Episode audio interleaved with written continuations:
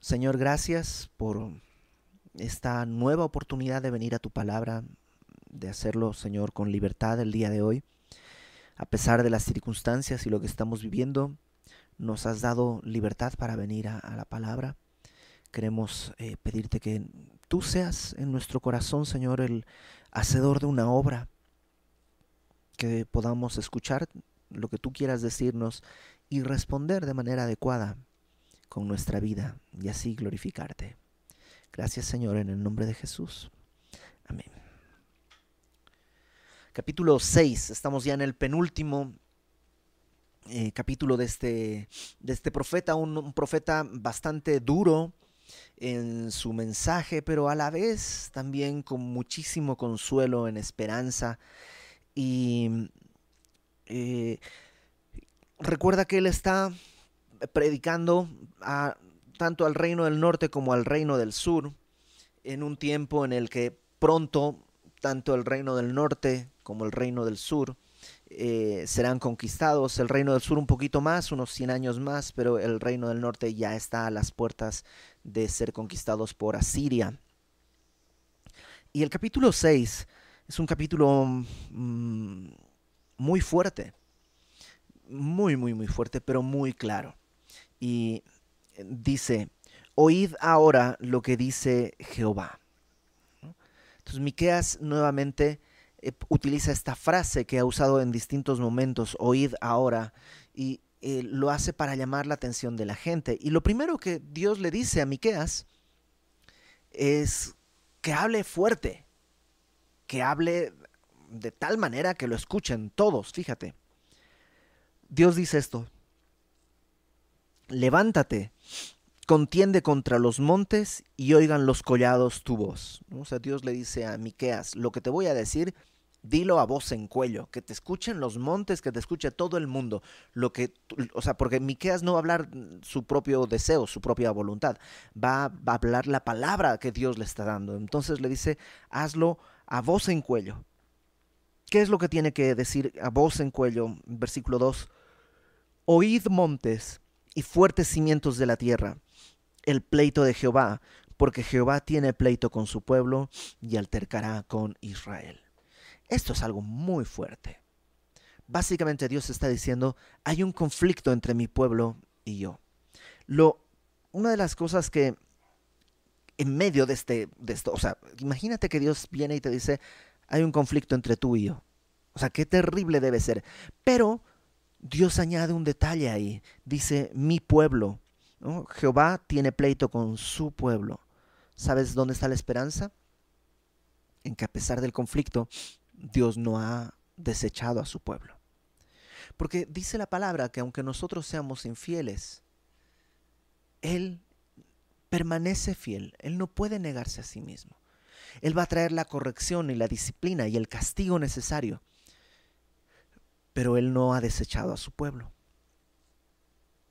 Y eso es como una corte. Entonces va a hablar, va a presentar los cargos, Dios, pero antes de presentar los cargos contra su pueblo, hace una especie de ruego, de... Son unas preguntas que son... surgen de un corazón muy adolorido. El corazón de Dios está dolido por la actitud de su pueblo. Dice, ¿qué te he hecho? ¿O en qué te he molestado? Literalmente, ¿en qué te he cansado? ¿Te imaginas que Dios le está diciendo a su gente, ¿qué hice? en, qué, ¿En qué te molesté? ¿En qué te cansé? ¿Por qué me rechazas así? ¿Qué hice?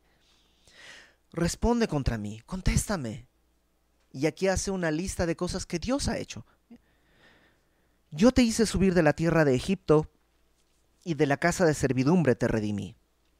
Entonces lo primero que les dice es, yo te saqué de Egipto, ¿te acuerdas? Eras esclavo, te redimí, te saqué de ahí. Y en el Antiguo Testamento, la, la salida de Egipto es el punto más alto. En el Nuevo Testamento, ese punto ahora es la cruz. Es como que Dios te dijera, eh, o a mí, Ibert, ¿por qué estás caminando así? ¿Qué te hice? ¿En qué, ¿De qué manera te molesté? ¿De qué manera te fui un estorbo? Lo que hice, Ibert, fue rescatarte de la esclavitud en la que vivías. te saqué de la esclavitud en el, al pecado en, en, en que estabas. Número dos, envié delante de ti a Moisés, a Aarón y a María. O sea, no te saqué y te abandoné. Te saqué con un liderazgo, personas que estaban delante de ti, al pueblo le dice, para dirigirte, para guiarte. Y ahora, interesante que dice a Moisés, que era el gran líder de la nación, el que recibió la ley, pero también está Aarón como el primer, el primer sumo sacerdote, y está María. En un momento en que las mujeres eh, reclaman puestos de poder y cosas así. No, no, quiero entrar en política o algo semejante, pero a veces se acusa a la Biblia de que la Biblia hace, ni, hace nada a la mujer, hace nadie a la mujer, y la ningunea y la desprecia. Pero no, desde el Antiguo Testamento, cuando Dios enumera aquí el liderazgo, pone a María como un punto importante dentro del liderazgo. Y eso que María, hay un punto en el que María se trata de zafar del liderazgo de Moisés. Tanto María como eh, Aarón y otros más intentan decir por qué, eh, eh, perdón, Aarón, María y otros líderes intentan decir por qué tenemos que seguir a Moisés. ¿Acaso no está el Espíritu con todos? A pesar de eso, Dios no la ha desechado. Y ahí está, como una de las personas que dio. Y qué bueno, ¿no? Porque habría en el desierto, pues muchísimas cosas que Moisés no podría comprender y que María seguramente podía entender. Y qué importante es que en, la familia, aunque el, el, liderazgo es el llamado del varón, el varón pueda contar con la esposa y pueda no solo contar en el sentido de que ella le ayude, sino que el marido aprenda a escuchar a su esposa y a, y a discernir la voz de Dios a través de su esposa. Versículo 5. Entonces te saqué de Egipto, te di liderazgo. Verso 5. Pueblo mío, acuérdate ahora qué aconsejó Balac, rey de Moab, y qué le respondió Balab, hijo de Beor. Em, si tú recuerdas esta historia, Balac es un rey moabita. El pueblo estaba pasando por ahí y eh, Balac dice, los quisiera eh, destruir, pero tienen un Dios muy poderoso. Entonces, ¿qué hago? Ah, ya sé, me voy a traer un profeta que los maldiga. Entonces contrata a Balaam. Balaam era un profeta, evidentemente conocía de Dios, era un profeta que tenía prestigio y le dice, te voy a dar una lana para que tú maldigas al pueblo de Israel. Y, conoces esta historia con la burra y todo esto, pero al final Balaam va e intenta maldecir al pueblo desde montes distintos, se sube a un monte y en vez de maldecirle le sale una bendición y luego le dice, bueno, vámonos a otro monte, se suben a otro monte y te intenta maldecir y solo sale bendición. Lo que Dios está diciendo es, ni siquiera sabías que había alguien intentando maldecirte y yo estaba cuidándote. Y Dios estaba al cuidado de su pueblo. A pesar de que Dios sabe lo que va a suceder. ¿Y qué va a suceder?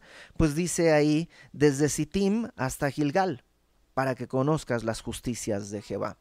¿Qué pasó en Sittim? En Sittim es donde estaba el pueblo cuando Balaam le dice a Balac, oye, no puedo maldecirlos. Me encantaría, pero no me sale. Ya lo intenté varias veces y no me sale. Pero ya sé qué podemos hacer para que salgamos ganando. Yo voy a salir ganando porque me pagas y tú sales ganando porque cae maldición sobre el pueblo. Trae a las mujeres más eh, más bonitas que tengas de, tu, de, tu, pueblo y que sean pues adoradoras de dioses falsos, por tanto de una moral relajada, que sean fornicarias, tráelas y los hombres de Israel las verán y se irán tras ellas y fornicarán e irán tras sus dioses y entonces acarrearán eh, sobre sí mismos la maldición. Y eso sucede ahí en Sittim. Y y a pesar de que Dios sabe que va a suceder eso, los cuidó. Los cuidó cuando ellos no tenían ni idea que en las colinas alrededor del campamento había alguien tratando de maldecirles. Lo cual me muestra algo también muy importante, porque a veces platicamos con gente que dice, oye, mi vecino hace santería o me embrujaron o, algo así. eh, Dios puede cuidarte. Aun cuando tú no lo veas, Dios está cuidándote. Si estaba cuidando a ese pueblo rebelde de las maldiciones de, que, que Balaam quería proferir, puede cuidarte de las maldiciones que te quieran echar. Así que no te preocupes. La palabra dice que el creyente es morada del Espíritu Santo. Y donde está la luz, las tinieblas no prevalecen. Así que te pueden maldecir, decir de lo que sea, em, no sé, hacerte brujería, ponerte una cosa así en el en la puerta de tu casa o echarte, no sé, polvos mágicos, lo que sea, no importa, tenemos un Dios que es mucho más poderoso y donde está la luz, las tinieblas no prevalecen. Así que no te preocupes por nada de esto. Ahora, el propósito de esto es que el pueblo entienda que lo que Dios hizo fue sacarlos de la tierra de Egipto, eh, les dio liderazgo, los protegió cuando ni siquiera se daban cuenta de que estaban en peligro. Dice desde Gilgal, desde Sittim hasta Gilgal. Sittim es este lugar donde te digo que estaban cuando vinieron las moabitas. Y también es el lugar, el último lugar en el que estaban antes de cruzar hacia la tierra prometida. Ya con el liderazgo de Josué, estaban en Sittim cuando Dios le dice, es tiempo de levantarse, vayan adelante, sigan el arca y el arca entra al río Jordán y el Jordán se abre y todo esto eh, es en Sittim y el primer lugar al que llegan dentro de la tierra prometida es Gilgal. Entonces básicamente lo que Dios está diciendo es, los cuidé desde el principio hasta el fin en toda la peregrinación. ¿Con qué propósito? Dice ahí, para que conozcas las justicias de Jehová. La NTV traduce esto como la fidelidad de Jehová, para que conozcas la fidelidad. La NBI lo traduce como para que conozcas las hazañas redentoras de Jehová. En todo caso habla de esto, la bondad, el cuidado, la fidelidad, el poder de Dios. Dice Dios, ¿qué te hice? Si lo único que hice fue protegerte, te rescaté, te, te, cuidé, te dirigí. Ahora viene la respuesta del pueblo. Y la respuesta del pueblo, versículo 6 dice, ¿con qué me presentaré ante Jehová y adoraré al Dios Altísimo? Y aquí hay, no tenemos el tono en el que está escrito, no sabemos cómo era, y los, los comentaristas se dividen en unos pensando que el pueblo está realmente ignorante realmente deseoso de saber y preguntar, ¿cómo hago? Pero sinceramente, por todo lo visto, porque ya tenían una costumbre religiosa, yo creo que más bien están siendo casi eh, sarcásticos, con, con sorna, con burla, como, ay Dios, ok, ¿y ahora qué quiere? Ay, o sea, ya, oye Dios, ¿qué quieres ahora?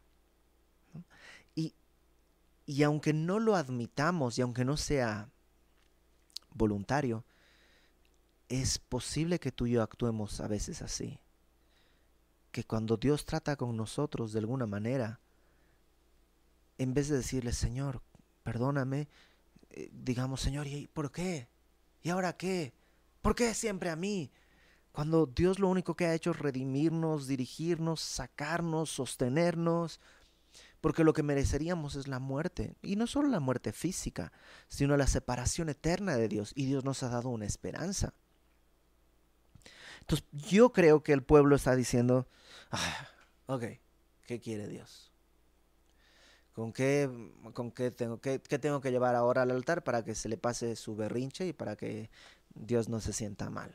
una actitud así. Porque fíjate, lo que dice después es, me presentaré ante él con holocaustos, con becerros de un año. O sea, le voy a llevar holocaustos, becerros chiquititos de un año. ¿Se agradará Jehová de millares de carneros o de diez mil arroyos de aceite? Y te das cuenta el tono, es que ya como, eh, ¿qué quieres? ¿Mil carneros? ¿Quieres mil carneros? ¿Quieres aceite, pero no que lo echemos así? ¿Quieres ríos de aceite porque Dios es un Dios insaciable y tenemos que darle porque es un eh, caprichoso y que están un poco con esa actitud como que por eso Dios dice, ¿en qué te molesté? ¿Por qué me odias? No, no te odio, pero ¿qué quieres? Ya, ¿quieres? ¿Carneros? ¿Aceite? ¿Qué quieres?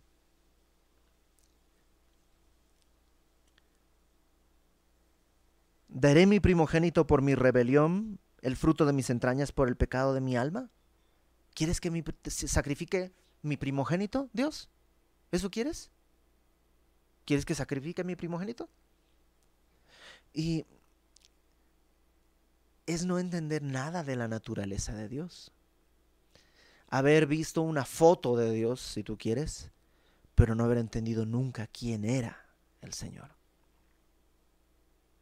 Y Dios contesta. O sea, si yo fuera Dios en ese momento, les cae un rayo y los parte en mil pedazos. Pero fíjate la respuesta de Dios, porque Dios les contesta. Le preguntan, ¿qué quieres? Y Dios contesta, oh hombre, Él te ha declarado lo que es bueno y que pide Jehová de ti. Y hace tres cosas. Solamente hacer justicia y amar misericordia y humillarte ante tu Dios. Tres cosas. Uno, hacer justicia. ¿Qué es hacer justicia? Haz lo correcto. Vive bien. El día de hoy diríamos, pues, eh, paga tus impuestos, eh, párate en el alto, saluda cuando entres a un lugar,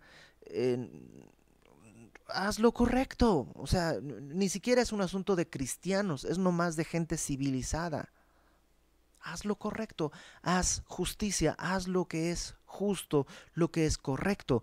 Págale a tus empleados según lo que has acordado, de acuerdo a lo que estaba establecido. Haz lo correcto.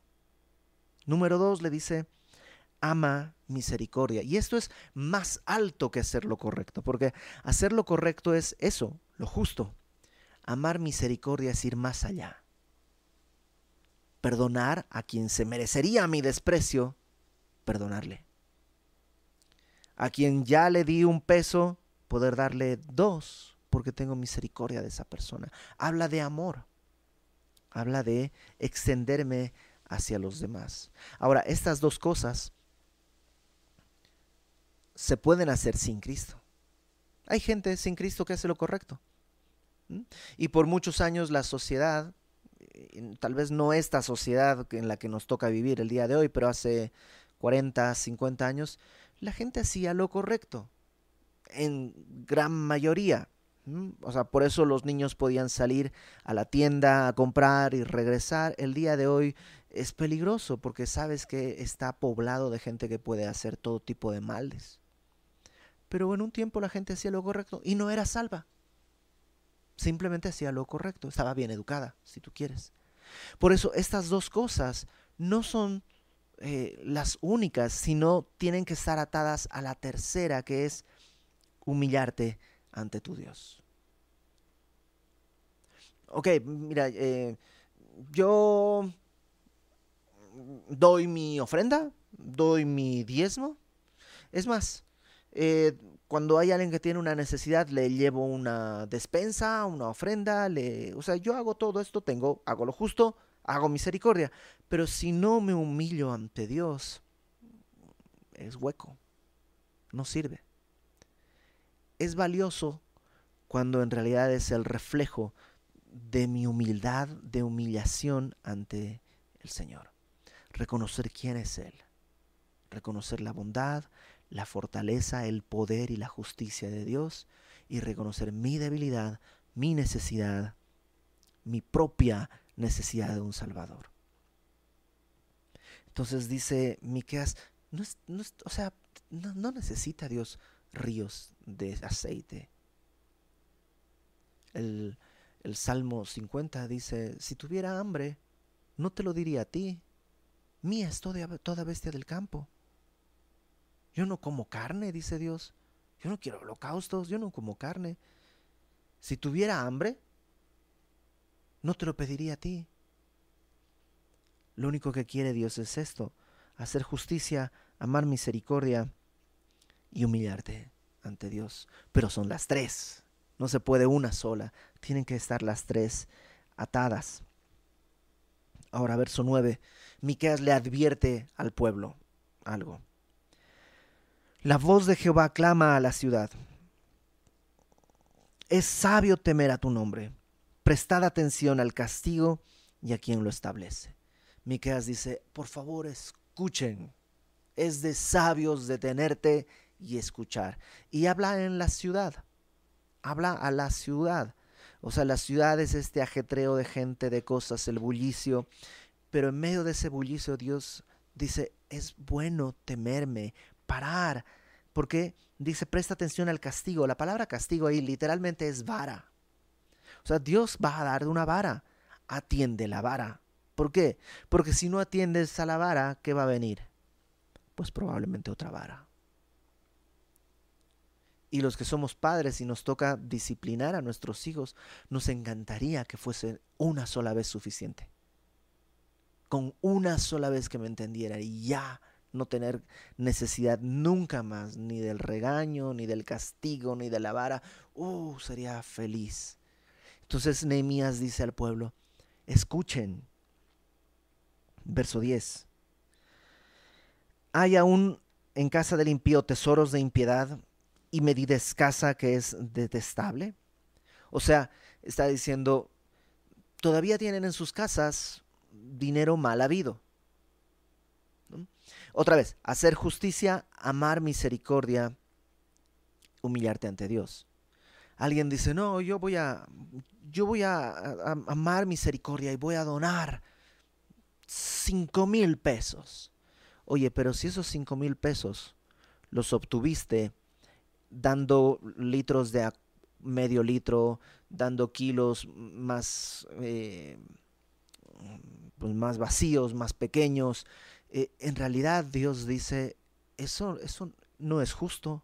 Por tanto, esa misericordia no es válida porque no estás humillado delante de Dios. Y dice, en sus casas todavía hay impiedad, tesoros de impiedad, ¿no? Te has acumulado dinero que no es justo. Medida escasa que es detestable. En vez de dar un, kilo, diste un poco menos y eso dices detestable. Verso 11. Daré por inocente al que tiene balanza falsa y bolsa de pesas engañosas. Una vez más, está la, forma en la que mides lo que vas a entregar, en realidad es ventajoso para ti, no es justo. Verso 12. Sus ricos se colmaron de rapiña y sus moradores hablaron mentira. Su lengua es engañosa en su boca. O sea, esta sociedad está hablándole básicamente a los, la gente que tiene dinero, pero que ese dinero lo ha obtenido de manera ilegal e ilegítima. El problema no es tener dinero.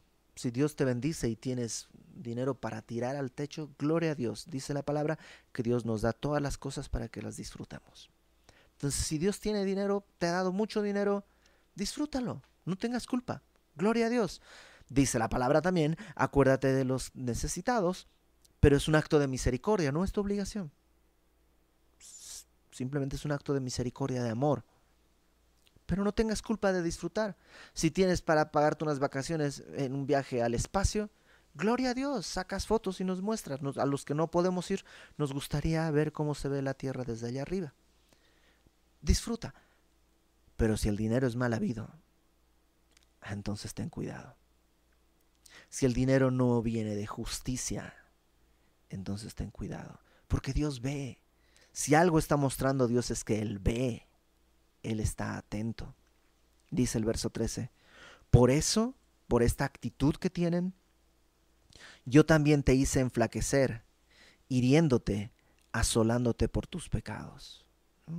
Y, y, evidentemente está hablando en un sentido eh, metafórico. No es que literalmente enflaquecieron, porque probablemente más bien engordaron, ¿no? No sé si tú te acuerdas, en el libro de Amós veíamos que les decía vacas de Bazán y cosas así, porque eh, pues es gente que está comiendo en sus manjares y todo. Entonces cuando dice tarea enflaquecer, no necesariamente es un asunto físico. Lo que está diciendo es que no vas a estar alimentado, no vas a estar saciado. Tus pecados te van a asolar verso 14. Comerás y no te saciarás. O sea, serás, seguirás con hambre. Ah, cuando Dios te da contentamiento, la vida es muy tranquila. Y puedes comer algo que sea muy sencillo y te sabe a gloria. Pero cuando no tienes contentamiento, te pueden llevar al restaurante más caro, no sé cuál será el restaurante más caro de Querétaro, pero te pueden llevar ahí y te vas a ver a arena. Y comes y dices, ¿y ahora qué? Ya, es total, una total insatisfacción. Dice, dice Dios, es parte de mi juicio, de mi castigo. Comerás y no te saciarás. Tu abatimiento estará en medio de ti.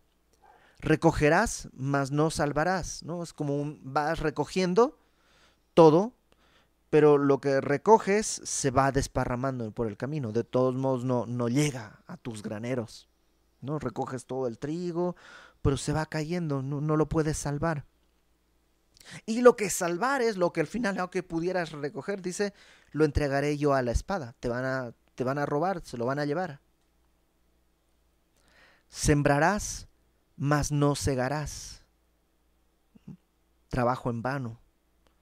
Pisarás aceitunas, mas no te ungirás con el aceite. Las aceitunas es el, fruto del olivo, ¿no? Y lo, lo van a, se pisaba para hacer tipos de aceite como perfume, pero no te podrás poner. Otra vez trabajo en vano. Y mosto, también pisarás mosto, la uva pisarás para hacer mosto, vino, mas no beberás el vino. Ahora, y, quiero ser bien claro, si te está yendo mal en tu negocio y más en este tiempo, no quiere decir que Dios te está castigando por algo.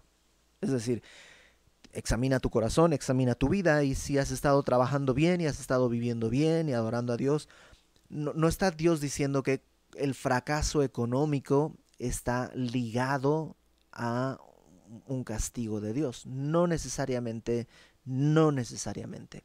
Porque, te repito, esta gente seguía comiendo, esto es algo más espiritual, esto, esta insatisfacción, esta sed interna que ya no, no, te sacia nada.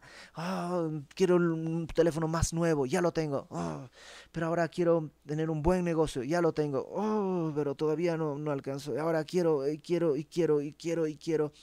Esta, ¿no has visto las vidas de los que están en la farándula, las vidas de la gente que tiene muchísimo dinero, qué vacío tan absurdo en el que viven, ¿no? que el, inodoro es de mármol con incrustaciones de oro y, y es así como que, neta, o sea, no tiene ningún sentido, es solamente esta insatisfacción, este deseo de algo más, algo más, algo más. Entonces, no necesariamente habla de un asunto físico, que tu negocio pueda estar mal. No, no, estamos hablando de algo más profundo. Ahora, si tú estás viviendo así y nada te satisface y nada te hace feliz, entonces pregúntale a Dios. Pregúntale a Dios. No con el tono que ellos preguntaron, ahora qué quieres, pero pregúntale, Señor, ¿qué, qué deseas de mí? ¿En qué área de mi vida no estoy haciendo justicia? ¿En qué área de mi vida no estoy amando misericordia? ¿En qué área de mi vida estoy orgulloso y no estoy humillado delante de ti? Verso 16.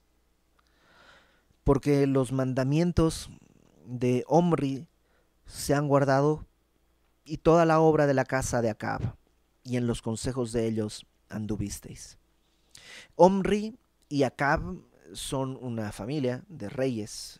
Omri es el papá, Acab es el hijo. Una dinastía de reyes en Israel que tuvo unos 60 años más o menos de, de, duración. Y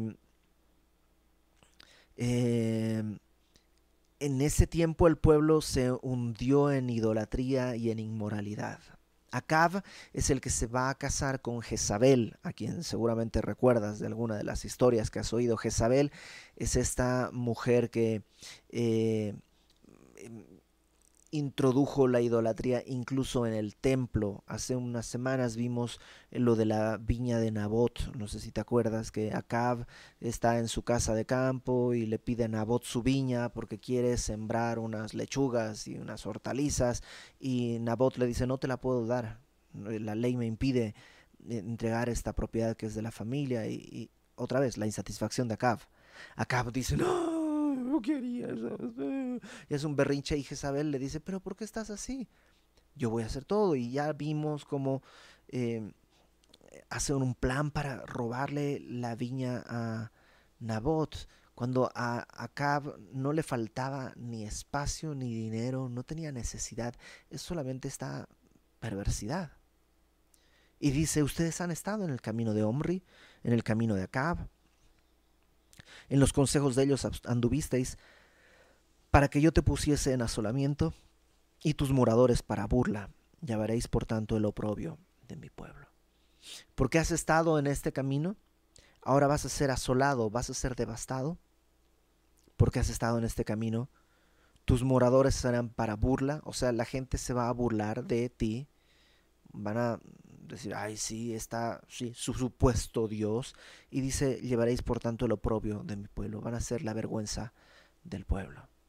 Y Dios eh, lo que está diciendo en este punto es, no estoy pidiendo que conquistes la luna, no estoy pidiéndote que hagas cosas de un héroe, de un superhéroe. Estoy pidiendo que hagas lo correcto. Estoy pidiendo que veas en misericordia a tu prójimo. Y estoy pidiéndote que te humilles delante de mí. Eso dice Dios. Nada más. Y el día de hoy dice exactamente lo mismo. No necesitamos hacer grandes cosas. No estamos llamados a, hacer... Bueno, a lo mejor sí estás llamado y tienes una gran empresa que, que, no empresa de negocios, sino una gran tarea que llevar a cabo. Gloria a Dios pero hazlo humillado delante del Señor. Todos tenemos la capacidad de hacer lo correcto en el área donde estamos. ¿Y qué es lo correcto? Bueno, permanece en la Biblia y vas a ir descubriendo muchas cosas correctas. Maridos, amen y entréguense por sus esposas como Cristo se entregó por la iglesia. Mujeres, sujétense a sus maridos como la iglesia está sujeta a Cristo. Hijos, obedezcan a sus padres porque eso es justo. Padres, no provoquen a ira a sus hijos. Siervos, trabajen no como para el ojo del amo, sino haciendo todo como para el Señor. Aquellos que son patrones, vean en misericordia a sus empleados. Eso es lo justo. Haz misericordia, pero estas dos cosas no pueden partir de otro lado, sino de un corazón humillado delante de Dios reconociendo, sí Señor, yo he vivido así, yo he hecho esto. Vamos a orar. Señor, tú, tú nos conoces y sabes que en muchos sentidos no hemos hecho lo justo, lo correcto. Y el, el día de hoy nos llamas a arrepentirnos y a tener una nueva vida a hacer lo que es justo, lo verdadero, hacer lo correcto. También nos, nos llamas a extender nuestra mano en misericordia por alguien que lo necesite, que esté alrededor de nosotros. Y sobre todo nos llamas a humillarnos delante de ti, entendiendo quién eres, el gran yo soy, el todopoderoso el único, el santo, el verdadero. Y nosotros tan necesitados. Ayúdanos, Señor, a agachar la cabeza, a vivir en esa humillación gloriosa delante de ti en todo tiempo. Y haz así una obra en nosotros para que tú seas exaltado. Te pedimos esto, Padre, en el nombre de Cristo nuestro Salvador. Amén.